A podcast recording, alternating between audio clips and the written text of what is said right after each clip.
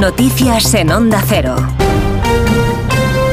Buenas noches. Trece organizaciones de guardias civiles y policías nacionales han convocado para hoy manifestaciones por toda España ante las delegaciones y subdelegaciones del Gobierno en las que se va a guardar un minuto de silencio por la muerte de dos agentes de la Guardia Civil la semana pasada al ser arrollados por una narcolancha en Barbate. Los convocantes son la plataforma por una jubilación digna y la plena equiparación y reclaman acabar con el desequilibrio salarial, familiar y social de su profesión.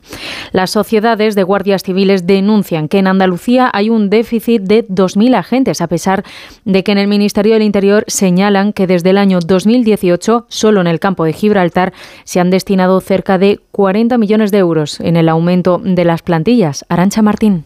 En Andalucía se necesitarían ahora mismo 2.000 guardias civiles más, según las asociaciones, una situación que se complica aún más en el campo de Gibraltar, donde las duras condiciones llevan a que se resistan a ir o a que pidan enseguida el cambio de destino, como explica el portavoz de Jucil. Cada año se renueva la plantilla de la Guardia Civil un 40%, porque nadie quiere estar destinado allí. Tenemos un caso en concreto de acoso a un suboficial que tras ser reconocido por los narcos fueron a acosar a su esposa, a su hijo, ella tuvo que cambiar de trabajo, el niño de colegio tuvieron que cambiar de casa y el suboficial de destino. Así se acaban dando casos como el de la patrullera de altura Río Guadiana, inoperativa porque hay cuatro vacantes de mecánicos que no se consiguen cubrir. Los guardias se indignan más aún cuando oyen que el problema es que los narcos manejan todo el dinero que quieren. Desde luego no le pueden al Estado, denuncian, porque entonces estaríamos hablando de un Estado fallido. La Comisión Europea ha señalado en respuesta a la carta enviada por España e Irlanda esta semana para que la Comisión Europea revise si Israel viola derechos humanos en la franja que la suspensión del acuerdo de asociación con Israel debe ser propuesta por el alto representante para la política exterior, un cargo que ocupa Josep Burrell, o por el propio Ejecutivo Comunitario. Mientras tanto, cualquier decisión respecto al acuerdo requiere de la unanimidad de los 27. El jefe de la diplomacia europea, Josep Borrell, ha dicho que la Comisión va a decidir pronto. Estamos estudiando la, la carta de los dos primeros ministros. La estamos estudiando y pronto les podré decir algo al respecto, pero no aquí y ahora. Las tropas del ejército israelí han entrado en el principal hospital del sur de Gaza, en el hospital Al-Nasser de Han Yunis. Dicen que había milicianos de Hamas en su interior, además de rehenes o sus cadáveres secuestrados el 7 de octubre. El centro hospitalario denuncia que los soldados han forzado nuevos traslados y, y evacuaciones y que hay cientos de pacientes que no se pueden mover. Las autoridades del Ministerio de Sanidad controlado por Hamas han denunciado los bombardeos en esta ciudad en el sur de la franja que ha dejado muertos y heridos, aunque con un número por determinar.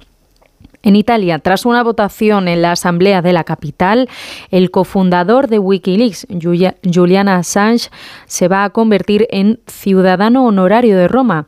Assange, de 52 años, ha estado en la prisión de alta seguridad en Londres desde 2019 y es buscado en Estados Unidos por divulgación de registros militares confidenciales. Corresponsal en Roma, Darío Menor. A propuesta de la anterior alcaldesa Virginia Raggi del Movimiento Cinco Estrellas, el Ayuntamiento de Roma concedió ayer la ciudadanía honoraria al periodista Julian Assange, cofundador de Wikileaks, la organización desde la que reveló importantes documentos secretos sobre los crímenes de guerra cometidos en Oriente Medio por las fuerzas estadounidenses. Encarcelado en una prisión de Reino Unido desde 2019, Assange podría ser extraditado a Estados Unidos si el alto tribunal británico da la semana que viene luz verde a la solicitud planteada por las autoridades de Washington. Y en Madrid, un juez debe decidir hoy si suspende de forma cautelar la mascleta organizada por primera vez por el ayuntamiento para el próximo domingo en Puente del Rey, después de un recurso presentado por una asociación ecologista. Onda Cero Madrid, Julia Trulla. En el aire, la primera mascleta que se va a celebrar en Madrid, prevista para este domingo en el entorno del Puente del Rey, en Madrid-Río. Ecologistas en Acción ha denunciado la celebración de este evento por su impacto negativo sobre la flora y la fauna de la zona y ahora un juez tendrá que decidir si la autoriza o no. Tiene tiempo para hacerlo hasta hoy mismo a las 11 de la mañana. Desde el Ayuntamiento de la capital son optimistas, aseguran que se cumplen todos los requisitos técnicos y confían en que la justicia dé el visto bueno. Eso ha sido todo por ahora. Más información a las 5, a las 4 en Canarias. Síguenos por internet en ondacero.es.